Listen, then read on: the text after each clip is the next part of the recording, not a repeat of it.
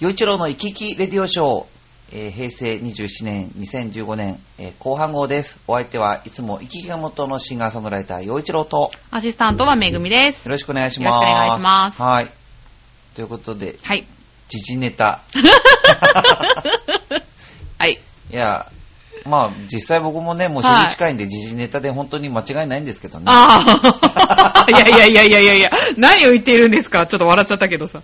で、今もう本当にあの、選挙選挙ですよね。あ、そうですね、今月今はねね。うん。忙しそうみんな。ねえ、うんだあのバス乗ってたんですけど、バスに、まあ、何日選挙ですよみたいな、こう、まあ、啓発の、あ、ありますね。掲示があるじゃないですか。はい。はいあの、子供がですね、なんやっぱりその、テレビつければ選挙って言ってるからなのか、その、選挙の啓発のその掲示物を見て、うんなんか騒いでました。へでぇ母、その子のお母さんが、うん。もういい黙りなさいじゃないけど。いなしてたんですね。へぇなんか子供の心を打つものがあるのかな？でなんか選挙っていう言葉の響きがなんかくすぐられるのかな。へぇまあ、選挙選挙選挙選挙あってこう言ってるとまあね、どこもかしこもね、うん有名人来てね。ね、うん。ラッスンゴレライじゃないですけど、まあ、同じような感じなのかな。すり込みみたいな。そうそうそうあなんかよく聞くな、みたいあ。な。なるほどね。ああ、そうかもしれないですね。えへそう、そういうなんか僕ね、なんかあの、ちょうど今ネットのニュースーではいはい。出てきたんですよ。まあ、この間からこう、なんだろまあず、ずっとですけど、うん。はい。その、沖縄の、うん。えーその基地の問題ですよね。はい。だからそれを、まあ、辺野古に移す、移さないみたいなことで、まあ、よくテレビで騒いでるじゃないですか。そうですね。そしたらこの間、その沖縄の県知事の小長さんが、はい。あのー東京に、あ、東京じゃないや、沖縄でだ。うん沖縄でちょっと基地の返還があったんですよ。はい。はい。で、その式典で、菅官房長官と会うってことになって、はい。はいうん。で、式の翌日かな、うんなんかその返還式の翌日に、うん。小長さんとうん。菅官房長官が会ったんですって。はい。そしたら、あのーまあ、そこで、うん。菅さんがこれまで、うんうんその辺野古への基地移転に関して、うん粛々と進めますっていうことを、まあ、何度もその記者会見で言ってきたと。粛々と。うん。うん。で、まあ、もちろんね、その報道官でうんあるから、うん何回もまあ同じことをまあ繰り返す、うん。同じような質問が出れば同じように返すはいから、まあ僕もなんかもう分かるんですよね、そういうの。んでしょうね。またタレントさんはね。うん、分かっててももう一度新しくはい。言い直すっていうことよくあるんですよね。あーまあ、まあでもそういう役目の方じゃないですか。うん。でその粛々とっていう言葉が、うん。上から目線だって、そのクレームをつけたんですよね。うん。粛々とってちなみにどういう意味なんですか？粛って、あの、厳粛のあの粛。静粛とか、厳粛って使いますよね。厳粛の粛ねあのはい。粛々なので、はい。まあ、静かに物事を進めていきましょうっていうことですよねうん基本基本的に。うん。うんだからその、なんか、ああだこうだって、なんか、あ争ってとか、そういうことじゃなくて、うん。まあ、静かに、まあ、きちんと、うん。あの、物事を進めていきましょうあ、っていうそういうことか。ことですよね。はいはいはい。それが、うん。あの、上から目線だってクレームをつけたらしいんですよ。お長さんが？うん。あ、そだからう。、うん。その、果たしてその小長知事っていうのが、そのうん粛々っていう言葉の意味うが、ん。実はわからないんではないかっていう話もあるんですよね。ね。別に粛々と進めますっていうことに、うん。上も下もないから。なんでそこでそう思うのかなていうことですようね。ん。そこが、なんか、そしたら、うん。まあ、ただ、その、菅官房長官は、うんその、そんなに粛々っていう言葉が、あのーまあ、気に入らないというか、うんそうやってクレームつけていいい思い、ね、うん。あの、嫌な思いするんだったら、うん。じゃあ使わないようにしますよって答えらったらしいんですよ。なるほどね。はいはい。そしたら、あの、安倍首相が国会答弁で、粛々って言葉を使ったって言って、うん。時事通信が、うん。なんか批判してるんですよ、今、これ見たら。それ何に対して？沖縄に対してではなくて？安倍首相、はい国会答弁で粛々、早くも踏み外すってこうん。それ沖縄問題で使ったってことなんですかね？それとまあ、も別に。使ったとしても使わなかったとしても、うん。関係ないじゃないですか。まあね、怒菅るとこんが。使っていたことが、うんまあ、小長知事が気に入らないといい、うんそもそも粛々って言葉は別に上から目線でも何でもない言葉なのにうんクレームが来たと。うん。そしたら菅官房長官が、じゃあ、あんまり使わないようにしますよって言って、で、で、首相が使っで首相が国会で使った、早くも踏み外すって、これどういうことなのか、なんかすごく、なんか沖縄弁で粛々ってなんか違う意味があるんですかね？そういうことなのかわなかんないけど。なんかそういうのありましたよね、前。なんかあの、年頃っていう言葉を使った人いましたよね。ああ、あ、それで問題になったんですか？あ、うんなんかそうなんだ。うん。へー。調べてみてください。はいはい。へーいやでもまあそういうことでうん。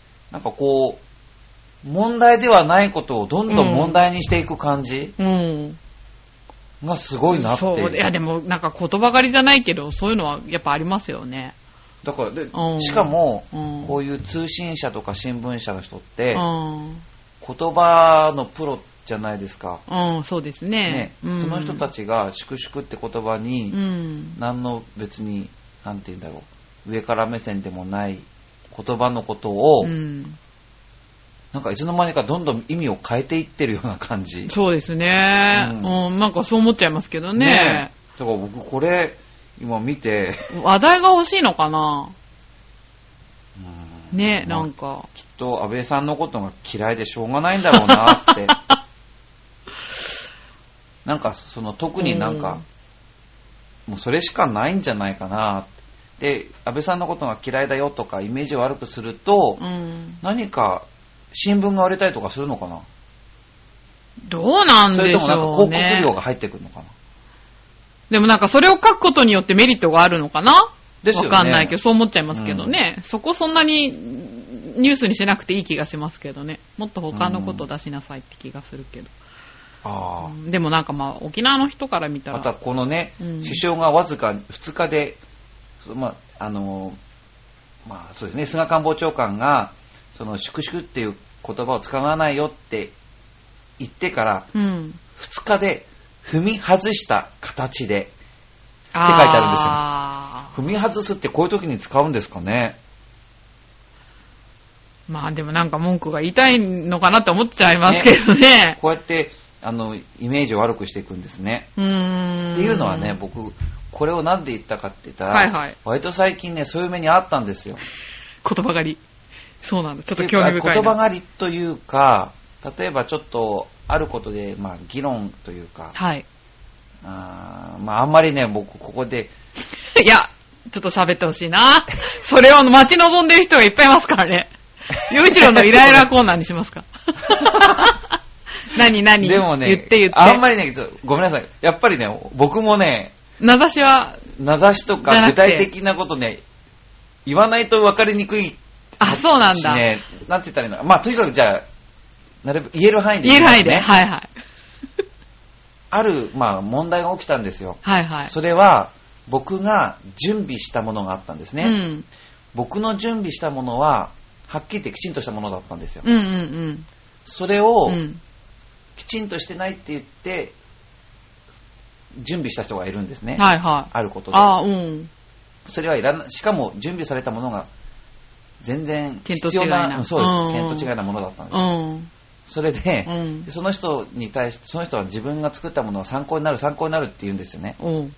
で、僕は、申し訳ないけど、何にも参考にならないし、いらないってはっきり言いました。はいはい。うんで、まあその、しかもまたそれを手直ししてまた送ってきたりとかするんですね。人を巻き込んで僕だけじゃなああ、なるほどね。はい。い。もううんざりだったんですよ。であの、はっきりう言って、んそういうことは、あの、非常に不愉快ですってことは、まあ、書いたんですよ。ね。ううんん。そしたら、なんか、まあ、その、ちょっとこう、まあ、そういう風になってきたんで、うんあの、ことの経緯を彼が、こう、まとめる、まとめようとしたんですよ。そしたら、うんその時にな、彼は何て書いたかってお互い悪いですよね、みたいな論調なんですよね。はっきり言って僕が用意したものはそれで、うんそれだけで良かったんですね。うんうん。うん。必要のないものを勝手に作ってきて、はいはいでそれを僕が必要でないよって言ったら、うんそそのことをなんかも問題にして言うんですよ。うん。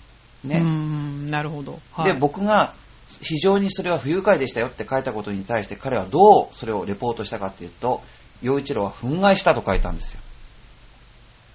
あーそれはもう、みんなにわかる形で？そうです。だから僕が、あ僕の印象を悪くするように、まあ、その人は頭の悪い人じゃないと僕ーは思うので、うんうん。非常に不愉快な思いをしたという表現をう、ん。憤慨したって書いたんですよ。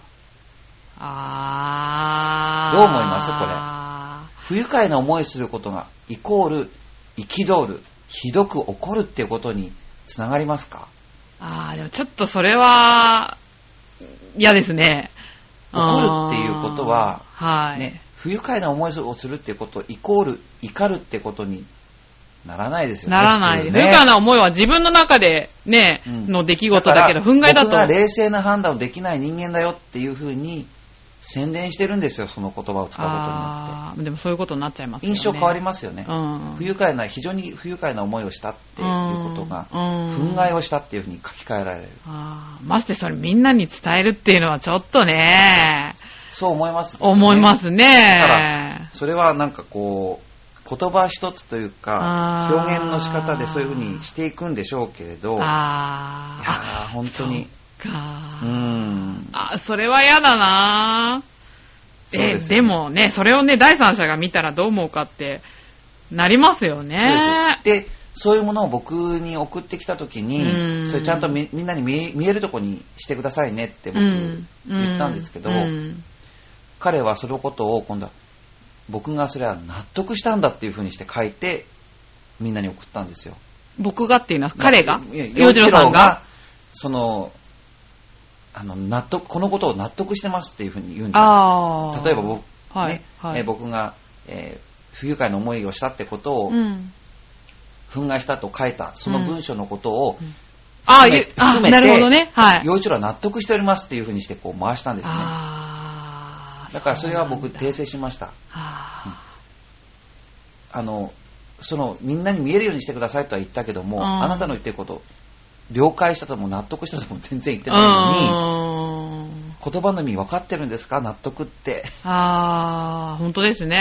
うんちょっと彼の仕返しじゃないけど、なんかそういう意図的なものを感じてしまいますね、それや、その話だと。そして、うんまあ、彼が参考になりますよって作ったもののことを僕は、それは正直に言ったんですよ。うん全くいらないものだし、うん。人によっては不愉快というか、本当に不愉快にも感じるぐらいのものなので、そうかだか。ら参考になると言ってるけども、うん一切参考にならないよって、うん。で、その理由はこうだっていうふうにして具体的に説明したんですよ。うんうんうんうん。あ、なるほどね。うんそこまでして。はいうん。そのことをうん。彼はどう書いたかというと、うん。えー、陽一郎は、えー参考にもならない、あ、うん、プアなもので、うん参考にに、ん？プアなもので、うん参考にすらならないと言ってきたんですね。洋次郎さんがそう言ったって？って書いてあるんです。え、それ言ったんですか、洋次郎さん？プアなものって書いても言ってません。参考になりません。なぜならこうですって書いただけ。それを、陽一郎は、プアと言ったと。あ、それはひどい。プア、プアなものだと言ったというふうに書くんですよね。ただ、プアというのは、まあ日本語で訳すれば、まあうん貧弱っはていうような意味ですよい。ね。はい。ただ、こう、プアなものと言ったっていうふうに書くと、陽一郎は何かこう、上から目線だって。でう、んそして、すごくこう、侮辱したような、はあ僕が彼のことを侮辱したような印象を人に与えますよね。そうですね、うん。上から目線だなって思いますね、それだけ聞いたらね。それこそ。参考にすらならないとは書いてない。参考にならないよって書いたんだかはあ。参考にすらと参考にならないじゃえらい違いですね。ら。うんだから、そっか、まあ本当にちょこっとしたこと。だからやっぱり、その言葉を書き換えることによって、うん人の印象を貶めるっていうことは、うんまあよくあることなんですよね。きっとこれを聞いてくださってる皆さんの周りにも、うんまあ、そういうことをする人がいて嫌な思いしたことがあると思うんですよね。うんそしてそういうことが周りの人にそういう認識で広がっていく。そうですね。うんあだからこういうことは本当に避けなくちゃいけないな。だから、あのー声を大にする必要があるし、うんまあ、その時にはきちんとうん冷静に。言わなきゃいけない。うーん。そう思いますよね。なるほどね。だからこうういうのも、この粛々と言った。うん。で、それが、なんか、すごく気に障りますと言った。うんそれを使えませんと言った。うん。そしたら彼の上司である安倍さんが使ったら、うんその今度はそれ踏み外してる人としてね。はいはいはいはい。なるほどね。これって一体何なんだろう？なんかすごくね、そう、まあね、でもまあ意図的なもの感じますよそうこういうね。人っているよね。うんこんな嫌なやつ。あ すごい下品なものの言い方しちゃったー。い僕やいやいやいや、なるほどね。うんでもその人もバカだよね。そういうの書いてさ、ね、やっぱ自分の感情が入っちゃってるわけでしょ？それで、うんそう。でもそれは、うん。まあ僕、まあそのことに関して言えば、うんまあ本当にそれこそ冷静な判断できる人たちが周りにいる,、ので、うん。まあ、だったらいいけど黙って見てますけどねうんあ、なるほどね。うんまあ、まあ、そういうことですよね、要はね。ただやっぱり、り結局そういうなんかこう変な声を出す人の声に自分が負けてしまったら、うん間違った認識が広がるそれはもう止めなくちゃいけないですよね自分の身を守るためにそうですねは。いしっかり違うってことを言っていかないといけないですね。なるほどね。大変だなぁ目立つ人は。いえでもこれは僕に限ったことじゃなくて、うん。皆さんそれぞれの仕事いろんな人の関係の中で、うん。いろんなことを瞬間に誰しもがあることだと思うので、う。うんんだからまあね本当に、まあ、そういうことがあったんですよ なんか僕今すっごいねなんかこううん具体的なこと言わないでちょっとわ分かりにく結構かった難しい。わかりにくい話だったかもしれませんけどまあまあまあうんことと次第は分かりました。うんなるほどね。そうなんですよ大変だねね。さあ、はいここまででもう20分ぐらいになりそうなんですけ いや、順調ですよ。ど前置きの長い生き生きレディオショーはい。全然生き生きした話じゃないし でも内容が結構濃いですね、なんか。はい。さあ、それでは、えー今回、はい、最初のお便りはこちらの方です。よいちろうさん、そしてお相手は局長かな？めぐみさんかな？めぐみです。はい。はい。ハッピーハッピー。ハッピーメーカーのまゆっちょです。おう新しい朝ドラ、マレ、見てますか？私は大好きな大大泉洋さんが出演しているということもあって見てます。よちょろさんのふるふるさと、石川県の能登が舞台なんですよね。主人公、まれちゃんの友人の一人に、よいちょろさんと同じ名前の陽一郎くんが出てきて、テンションが上がりました。あ、そうなんだ。それにしても能登の景色本当に素敵ですね。ストーリーもこれからどうなるのか楽しみです。ということで、NHK のあの朝の連続テレビ小説、うん。えー今この4月から始まったのが、はい。えー能登を舞台にした、うん。えー主人公がマレといううん。女の子、うん。えーですね、土屋太鳳ちゃん。うん。えっと、昨年の4月からの、えー連ドラ、えっと、花子とアンあ、はいですね。はい。えー赤毛のアンの作者だった方のことを描いた、うなんだ主人公の、うんえー妹役で出てきたあの女優さんなんですけど、今回主役であ、抜擢された。ということなんですよね。もちろん見てます。あはい。でしょうね。でしかも、なんか逆に僕、自分の地元だからこそなんですけど、かなり、あの、まあ、の能登の言葉が、うん。あの、よくこう、本当に自然に使われてるんですけど、うん。これ全国のの人が見たら、置いてけぼりにならないのかなっていう心配があるんあ、ですけど。そんなに違うんですか？そそれだけあのよくできてるんですよ。へー、すごいですね。能登の人が見ても、うん、違和感よない。くやってるっていう、あ、そう。本当によくここまで喋れるねっていう、へー。喋ることができてるねっていう、うん。うんそれだけのレベルの、もう、高いイントネーションなんですよ。あ、そうなん。えー、なんかちょっと知りたい。洋一郎さんちょっと喋ってみてくださいよ。能登弁で。何か。いきなり言われても、喋れんげんけどね。おー、そういう感じなんですね。そうなんですよ。へー。そうなんですよね。それで、そうそう。陽一郎くんが出てくるっていうのは、そう陽一郎くんは何者門陽一郎くんだったと思うんですあ、よ。そうなんだ。すごい。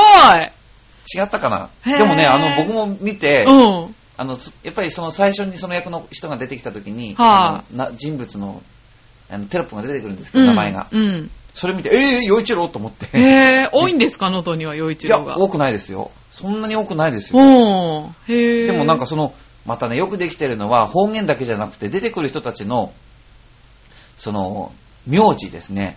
へぇそれも本当に、能登でメジャーな名字なんですよあ。、そうなんだ。な、なんていう？その、角さんとかもそうだし、ちょっと今はちょっと思い出せないんですけど、あるあるあるっていう、なんかね。あ、そうなんだ。それはじゃあ実話を元にしたフィクションみたいな感じなんですか？いや、ちょっと、その辺は、ま、全く検索してたりとか、調べてないので、ただ普通うんにただ見てるだけなので、ただ本当によく、面白いですよ。あそうなんだ。地結構面白元い出身の人がそういうんだったら。ただね、僕ねうん、あの、の飲みに行ったんですよ、うん。フラット。はい。そしたら、その、まあ、こう、並んでる中、まあ、カウンターのバーだったんですけど、うん並んでる人が、その、マレの話になって、はい。で、始まったばっかりの頃なんですけど、あの、始まって2、3日の頃ですよ。うんで、あのマレって、あの、出てくるあの、能登の人たち、あの、うん、クソみたいな人たちだなって言うんですよ。あ、そうなんだ。う うん。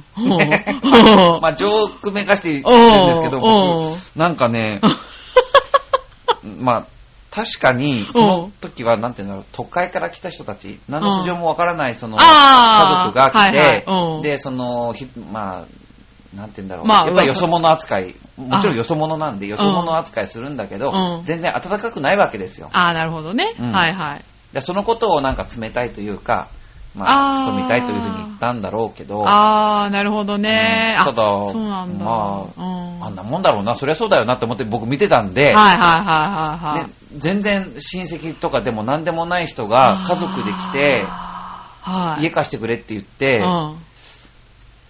うーん、びっくりするだろうなうんって。おー。だから、まあまあ確かにね。だからそんなに暖かく、よく来てくれたね、みたいな風に。するわけないなと思ったんで。おー。まあそりゃそうですけどね。そううんそれは別にどこでもそうなようなその、そのね、そそういう表現の言葉が出てきた時に黙だ黙って普通に飲んでました。ん能登の人間です。なんか、言い出していいか、言っていいもんなのかどうなのか分かんなくなっちゃって。まあそれでいいと思います。はいなるほどね。うんまあ、能登の景色、まあ、綺麗だなって、まあ、毎日言ってくれて嬉しいんですけど、うんまあ、よくある田舎ですよ。そうはいなんですか。まあ、別に。に、どってことないって言ったら、どってことないんですけど、うんでもまあ、やっぱり、独特というか、その日本海側、うんしかもその、能登半島、半島ですからね。うん。なので、その日本海側に面してるところと、逆にその、内側ですよね。うん。はい。まあ、外裏、内裏っていう言い方をしてるんですけども、その輪島のように、本当に、うんその、日本海側の季節風をもろに受ける、うん。そういう、まあ、えー波の高い、うん。その外裏と、うん。で、逆に富山湾側、うん。七尾湾ともいもありますけど、うん。その湾の方になっているうん。波の静かなところ、う。うんん内裏って言いますけど、そちらとやっぱり全然景色も違ってくるし、それから、まあ、いろ、うん、そういう景色とか、いろんなものが違ってきますよね。なのでそういう魅力もあるし、まあなんといっても、まあ、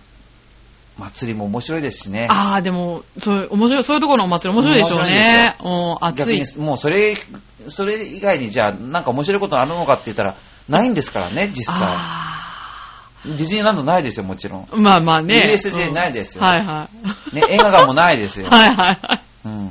まあ飲み屋はありますけどね。ああ、まあお、おお酒とかね、食事は美味しいでしょうからね。まあこう、都会、ね、その、大都会にあるようなレジャー施設みたいなものは一切ないとこなので。ね、高いビルもないし、ファッションビルもないし、うん。だからそういうところ、何もないんですよ。うん。だからそういうのがいいなと思う人うん。は本当にいいとこですね。へえ、お祭りちなみにどういうお祭りなんですか、えっ、と、アンドンのお化けみたいな、まあ、えー、灯籠のお化けみたいな、ああ、そうなんだ。はい。そういううん、あ、灯籠って言わないか、アンドンのお化けですね。アンドンの。へー。はい。キリコっていう、うん。まあ、あのーまあ、そういうものが出汁というか、うんあってそれみんなで担いで。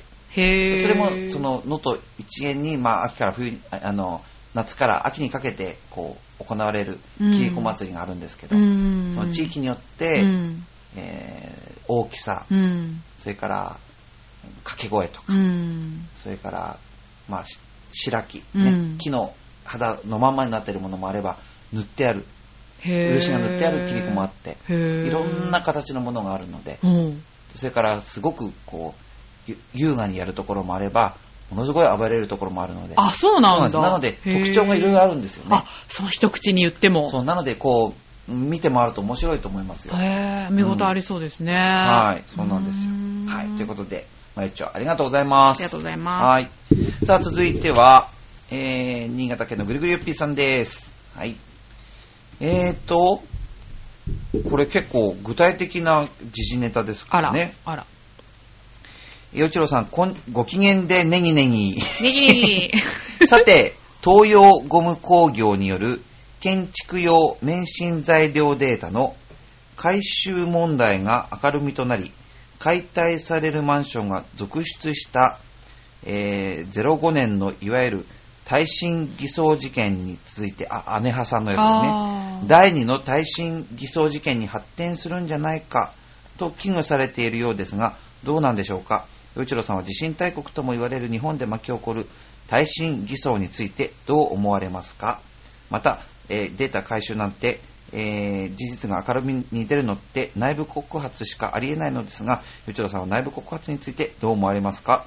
それではごきげんよう。うららららあー建築家でしたよね、彼確か。ね、一級建築士さんそうそうでいらっしゃる。そうそう。やっぱだからねそういう意識高いんでしょうね。そういう方、専門家を前にして、あの、どう思われますかと聞いて、答えていいんですかね、これ。いや、あの、一般的な人の意見っていうことでは、あの、ありなんじゃないですかそんな専門家の多分意見は聞いてないと思いますよ。彼が専門家なんいや、だから。もうそうですけど、なんか、なんか何にも知らないで、何言ってんだよっていうことにならないですかね。まあ、いいんじゃないですか、聞いてる。ただまあ、耐震偽装について、日本で巻き起こる耐震偽装についてどう思われますか、うん。中国よりマシ。多分世界中に比べて一番マシなんじゃないんですか、日本の耐震って。だって多分ここ、これが問題になる、な問題が明るみになりますよね。うん。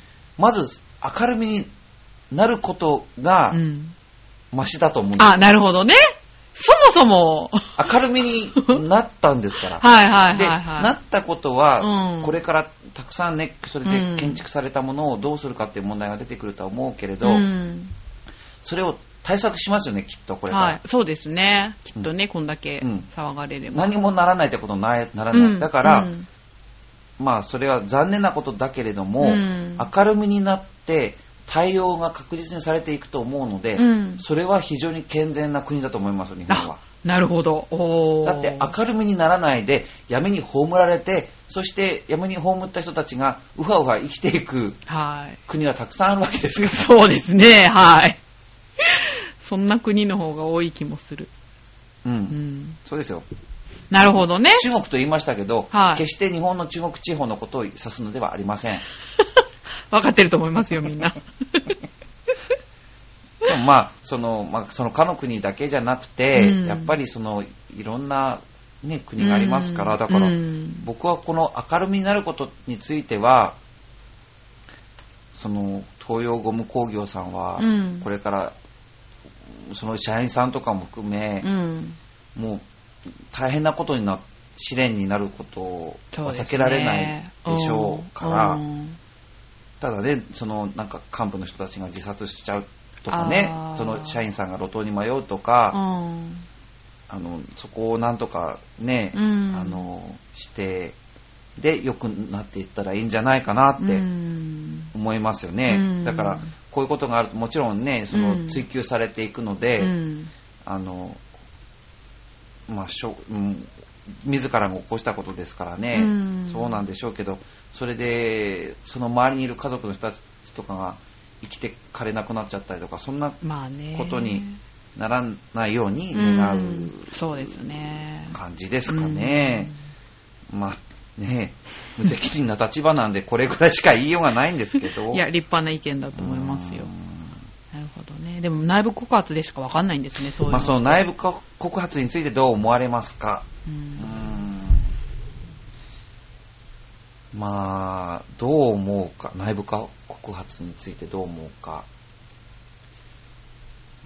なんかでも内部告発って、まあいろいろ不満があってぶちまけたのかなっていうふうになんか印象としては思っちゃいますけどね。うんわかんない。まあもちろんそれ自体に心を痛めた人がっていうことも当然あるとは思うけど、なんとなくうん 日頃の不満がみたいな。によりますよね。あ、まあそう内部ですね。告発のケースによって、うんそれはその後、より良くなることにつながる、つながることだったらうんうんうんいいんですけどうんね。うんうんうん。うんまあ、こういう内部告発はいけないっていうようなケースを特に僕知らないので、ああ、今思いまあね。つかないので、はいはいはい。そうですねう。ん、それわざわざ言う必要あったのかっていうようなことだと、んまそうですね。ううんなんだろう。あれですかね、この間も話しましたけど、なんだっけ、その、議員、国会議員さんの、うん。えー国からの補助金が入ってる会社からのあ献金問題っていうのがありましたよね。ありましたね。はい。で、で、攻めてた方にもなんか 出てきちゃったみたいなああ、そうだったんだ。なりましたよねはいはいはいはい。へあれはまあ内部告発っていうのかどうかわかんないですけーど。内部告発とは言わないじゃないですか、それは。な、なんて言うんだろう。問題になったから明るみ出たみたいな感じなのかな。なんかよくわかんない結果になっていく、うああ。やうやむやになったじゃないですか、はい結局あれ。はい。やぶへびだったんだ、じゃあ、言った方が。そういうことなんだ。なんかなるほどそう、そういうのはどうかとは思うけど。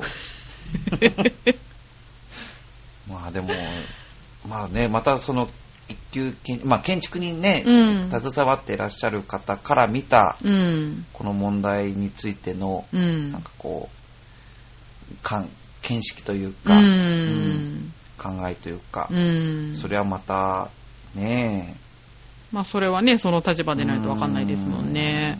うん。まあでも、多分、なんか人事じゃないんでしょうね、ヨッピーさんにとってはきっと。そうですね。ねで、地震大国で、だからなんかその、工夫されてどんどん良くなっていったらいいんじゃないかなと思うんですよね。うんうんうん。だから、地震の起こるところに何も建てちゃいけないって言ったら何もどこにも建てられないっていう確かに。ことになりますよね。うん、そうですね。で、うん、だから、どこまでのことを何、どうするのかっていうのがありますよね。まあ、気をつけたらキリがないからねう。。うんん。まあ、それぐらいやった方がいいんでしょうけどね。うんうん。まあ、本当にね。いや、こんな問題を投げかけられるとは、全く思ってなかった。びっくり。ねえ、でもありがとう相手がプロなだけにね。はい。うんはい。でもさすが、鋭い、こうんですね。やっぱり、そのプロの方ならではのなう、んか、ね、本当にそう思いました。うんはい。さあ、続いては、えー、イサムちゃんですね、これは。はい。はい、ですね。えーっと、これでいいのかな？はい。えー、岩手県のイサムちゃんからです。はい。えーっと、先日、面白いランキングが載っていました。うん。面白い。面白いランキング。はい県別。のうん。浮気率です。は？そんなこと調べてる？どうやって調べんの？ねうん。はい。なんと1位は意外にも東京ではありませんでした。あ、そうなんだ。かっこアンケートに答えないだけかもしれませんが。なるほど、ね。あ、なるほどね。まあはいはい正直な県民性、うん。不誠実というか、嘘つく県民性とかあるってことかな。かな？わかんないけど。えーどうなんだろうな。僕がかつて浮気された彼女は千葉県の人でしたが、千葉県の浮気率は全国的に低いようです。へー。こんなランキングをどうやって調べたのかが気になります。そうです。本当だよ。おりょうちょろさんは注目の件はありますが、あありますか？ということで、浮気率ランキング。浮気率ランキン日グ。面白いな。韓現代調べ。それ信用していいの？これ、なんかいろいろ、絶対なんかそれさ、ツッコミどころ満載。関西だよ。だって、イサムくん意外ですね。そんなの読んもでるのう。どうやって調べたのかも気になるけど、日刊、日刊現代が調べたことの、えっと、信用度そうそうそうそうそう。おかしいんだけど。これ、日刊現代に対するうん信用度調査をしても、もらいたいですのね。ランキングを見たいですね見たいですね。あ、ちょっとそういうこと送ってもらいたいですね。でも、でもさすがに日刊現代ですよね。うんやっぱりこういう、この浮気率ランキングってことを考えないですもん。ね、しかも県別って。そう、だから、日刊現代ってこれでもすごい。目の付けどころはいいですね。やっぱね、すごくいいですようん、ね。面白い。ちょっとこの、こういうこう発想の転換っていうのを、うん。僕もしたいですあよ、これ。確かに、そのプロデュース力はかなり、ちうんょっとね、高いですね。目覚めますもん、これ。確かに。別に今まで眠たいわけじゃないんですよ。でもなんか、ぼーっとしてても、浮気率ランキングですって言われたら結構目がシャキッ。ピクってしますね。うん目から鱗ですよね。うん はい。はい、ということで、えー浮気率ランキングのえー県別、えー高い方、低い方ありますけど、どっちから発表した方がいいですか？あ、高い方からかな。ああ低い方からにしましょうか、じゃあ、はいはいはいでは、日刊現代調べの浮気率ランキング、えー低い方の5位ですね。はい埼玉県です。あ。へー。っていうか、この関東近辺の県が入るっていうのがうん。結構意外な。意外ですね。へね、うんはい。5位が埼玉ー。県。うんうん。えー、18%っていう数字まで出てるけど。18%が浮気してる？してる。うーん。ほんとかよ。まあいいや。はい。4位、千葉県。ああ、そうなんだ。ね。へえ。意外と関東圏す、ね。うん17.6%。あら。へえ。へえ。そまあ、浮気率がそんな低い。うんですねうん。うんうんうん。してる人の数は多いかもしれないけど、ああ。率は低い。なのかうんなってことですかね。はいああ、そうかもね。さあ、えー、浮気度ランキング、低い方の3位は、広島県17.6%。うーん。全然関連性がないな。うーん。広島の人が浮気をししやす、してそうかしてそうじゃないかっていうのが、わかんない。広島の知り合いいないしな。はい。はいはい。2位、静岡県17.1%。へえ。ああ、まあでもなんか静岡の人はなんとなくしなそうな感じがする。穏やかな県ってイメージが。私の中でですけど。どね。はい。そして、浮気率ランキングのえ低い低い方の1位ということは、最も浮気しませんよ、うん。うん。真面目なんですよっていうか、そういうことですよね。そうですね。はいはいは1位が、えー15.4%の秋田県。い。へえ。あ、秋田の女綺麗だからじゃないですか？あ、そう。だから、まあ綺麗な人がたくさんいたら、あ浮気するかあしちゃそうかそうかしたくなるのかなと思いきあやー、そうかそうか。でも、安心しちゃうんですかね。なのかな？へえ。なんか共通点が全く見出せないですね。全然でもこれわかんない。傾向性が全然わかんない。そうなんだとしか言いようがないんだけど。ないですね。でも、やっぱりこの埼玉県、千葉県が、うん、意外と、ここっていうね、うん、多そうだけどね、うん関東圏内なんかね。はい。ねさあ、ということで、はい。えー、やっぱり皆さん気になるとこは、はいはい。はい、浮気率の高いところだと思うんで、ではいはい、これから発表しますけども、はい。はい。えー日刊現代調べの浮気率ランキング。はい。高い方の5位。はい。はい。えー、25%の東京都。え？意外とえ、まあでも高いか。でもやっぱりなって感じはしますよね。まあまあそうですね。まあうん確かにねもっと多いと思う。まあ人の1位じゃない。人口がも最も多い、まあ自治体だから、はいはい。数は絶対多いだろうけど、うん。やってもベスト5に入、あ、ん？これベストっていうの？フ ァまあまあまあワーストっていう、の？ワーストなのかな？わかんないけど。ね、その、まあランクインはしますよねランクインするんだなっていう、うんうん気はしましたね。うんうん。やっぱりほら、全国から集まってくるし、うん隣近所誰かは分かんないし、うん何やってても、まあ、わかんないですわかかんないらね。ですからね。うんだからそういう、まあ、心の隙間うんが、まあ、こういう行動にさせるのかなっていう気はうんしますよね。そうですねはいはいだからそういう意味ではさっきの低い方の千葉県、埼玉県っていうのは意外だったってう。いうん本当意気はし外。ますね。はい、うんさあ、続いて4位。25.4%の兵庫県。あー、そうなんだ。まあ、ここもやっぱり兵庫県といっても、まあ、えー神戸のああいう大都会から、うんまあ、山陰の方まで、うん。すごく面積結構広いんですよね。あー、そうですね。でもまあ、やっぱりその、都会のところっていうか、神戸がとにかくね、うん都会だし、あとは、うん姫路とか、大きな都市が結構あるんで、う。うんんなんかわかんなくないかなっていううん。気がしますね。確かにね。さあ、そして3位。25.6%の三重県。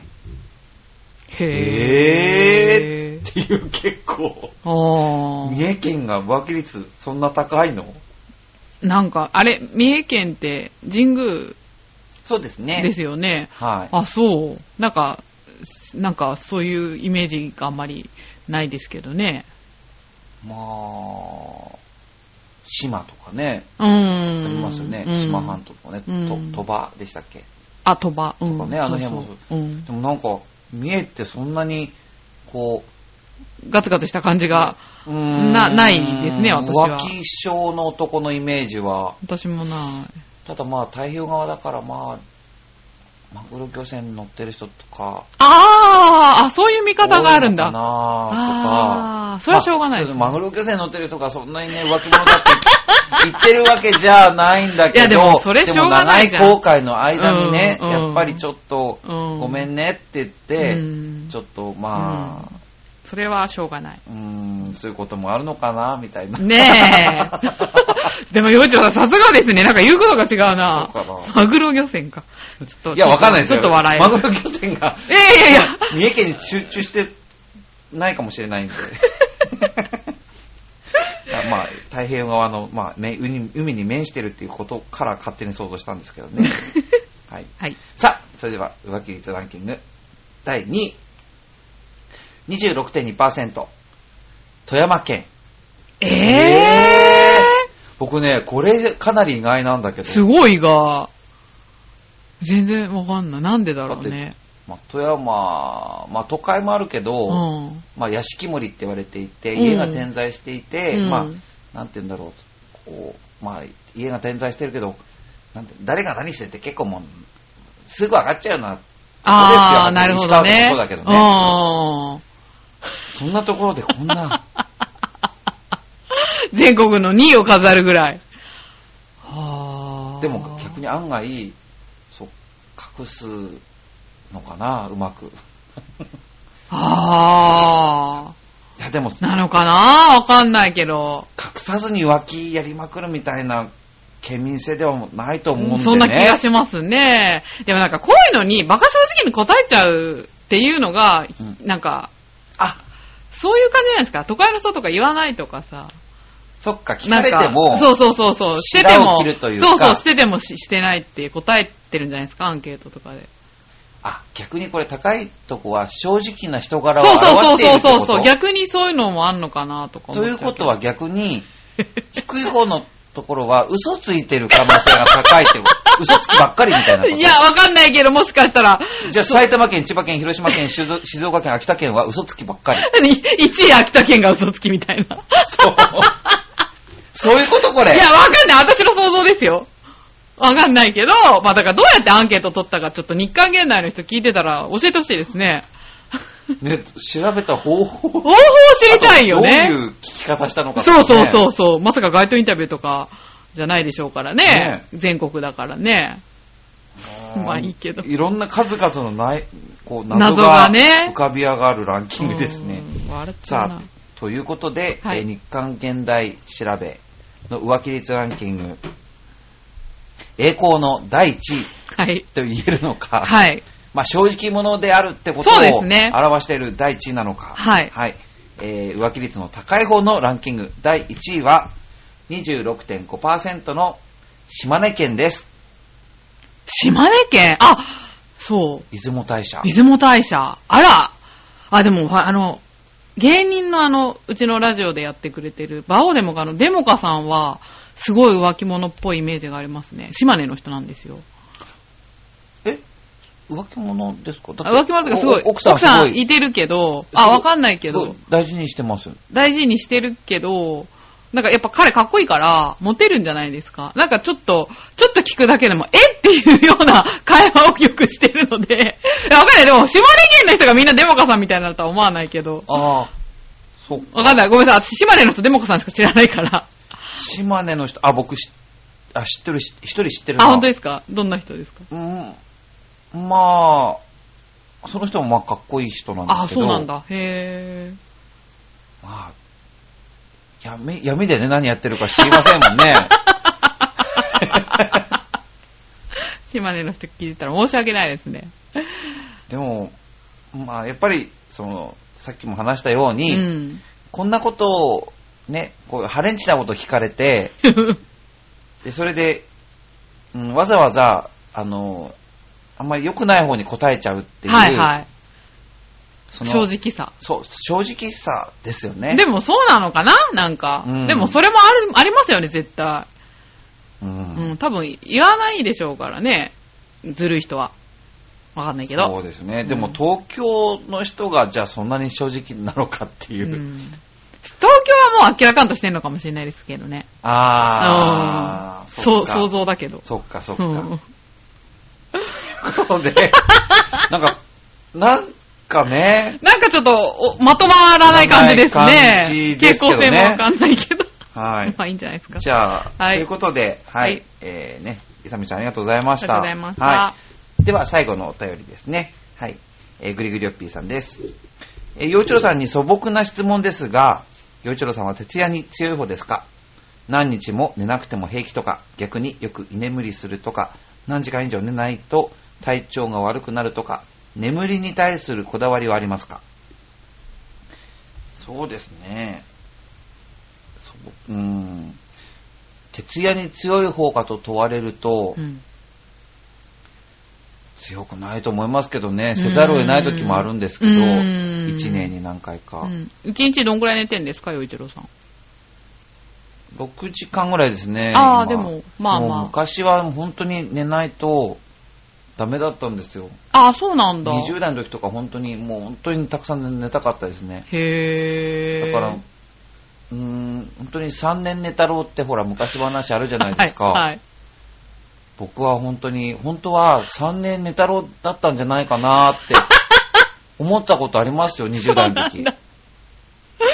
寝るのが好きみたいな。そう。へー、健康的ですね。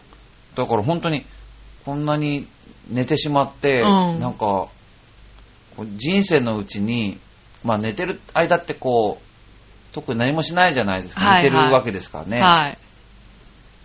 なんか勉強したり、活発に動いたり、はい。うーん、みんなそうしてるかもしれないし、うんまあ、こう、寝ないのを、まあ自慢する人もいるじゃないですか。あいますね俺は寝ないんだとか、自慢いいさいいそね、忙しい自慢みたいな。はいはいはい。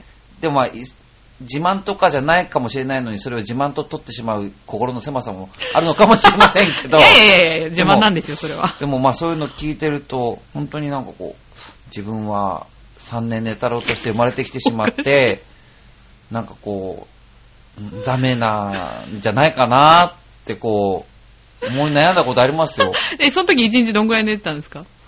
その時ね、なんかあの、まあその休み時とああの時ですよはいはいはい本当に夜。夜普通に寝て、翌日のお昼とかまでずっと寝てるってことああー、まあでもそんなの普通じゃないの本当ですか？ね、休みの時そんくらい寝るでしょ。十何時間ですよ。わかんないけど。ひ一回り以上す、一まあ回りか12時間以上かで。うん、12時間とかそれ以上になっちゃってるあーな、普通に寝てっていうのは何時ぐらいに寝ることが普通なんですか、洋一郎さんにとって？うん、だから10夜10時とか10時とかですけど、あーそれは確かに翌日のお昼ぐらいに目覚めたりとかして、うーん休みの時ですけどね。うん。でも疲れてたらそんなもんなんじゃないんですか？わかんないけど。局長はこの間だって普通に夜寝て、6時、夕方の6時に起きてましたけど。えー、いや、本当に寝てなかったみたいでそうそうそう。うん、まあ、まあ、異例かもしれないけど。うん一まあ今はその、寝たくてもちょっと目覚めてしまったり、でもやっぱり体休めないといけないからって、うんそのまんま横になってたりすることもありますけどね。あー、でもそんぐらいした方がいいよね。うん、できる時にねそうしとかないと。寝てる時寝れる時にねうんそうなんですよ。じゃないとこう、うーん、風邪ひきやすくなったり。あー、免疫が下でがる。、まあ、多少、風邪っ引きでも、なんか、できる仕事ならいいんですけど、うん。ボーカルを教えたりとかもするので、うん。で、ね、その、それじゃもう、仕事にならないので、そうですねなのでやっぱり、睡眠、休息をしっかりとるっていうのは結構うん。大事なんです。ね。うん。でもそんなことしてると、なんていうの、自堕落な人間みたいな気にもなってくるし、ああ、そうですか。くみんなは働いてるのにみたいな、そのちょっと、ちょっとした休憩を作ろうとしするんですよね。うーん。へえ、ああ、偉いそんなのん。べんだらりと横になってるわけじゃないんだけど、うん。なんかこう、ちょっと一息入れよう、うん一息入れようって割とうんこまめに一息入れるので、うーん。あ、いいことですよ。そうしないと、この持たなないから。持たないから。うんあ、でも、それやった方がいい、絶対。ううんん。なので、そういう風にしてたりしますね。うん、何時間以上寝ないと体調が悪い。うん、そやっぱりそういうのはちょっとこう、自分の体のペースっていうのは、こう、また、年とともにこう、まあ、こう、弱くなってくるじゃないですか。そうですねで、それもやっぱりこう、20代から30代に入るぐらいのところが一番自分を過信してたので、ああ、うんまあ無理も聞くしね。聞いたし、でも時々聞かなかったりとかして、うんうんうんあれあれみたいな感じなの。うん。今はもう、あ、ここまで来たか、ここまで来たかっていう感じにはなってきているので、うん。まあそういうものなんだなっていうふうには分かるようになってきましたね。偉い偉い。はい。うん なんか今、めぐみさんにいい子いい子してもいらったや、いや、なんか、なんかそんな感じ。はい。ほんと。はい。ということで、はいえー、今回もたくさんいいメッセージありがとうございました。またね、えっ、と、5月ね、サミダレの季節ですよ。はいはい。いい季節になってくると思うので、お互い元気で生きていきましょう。はい。はい。ということで、え今回の、えー、キキレデオショーは、お相手は、洋一郎と、めぐみでした。はい、メッセージ待ってます。どうもありがとうございました。ありがとうございました。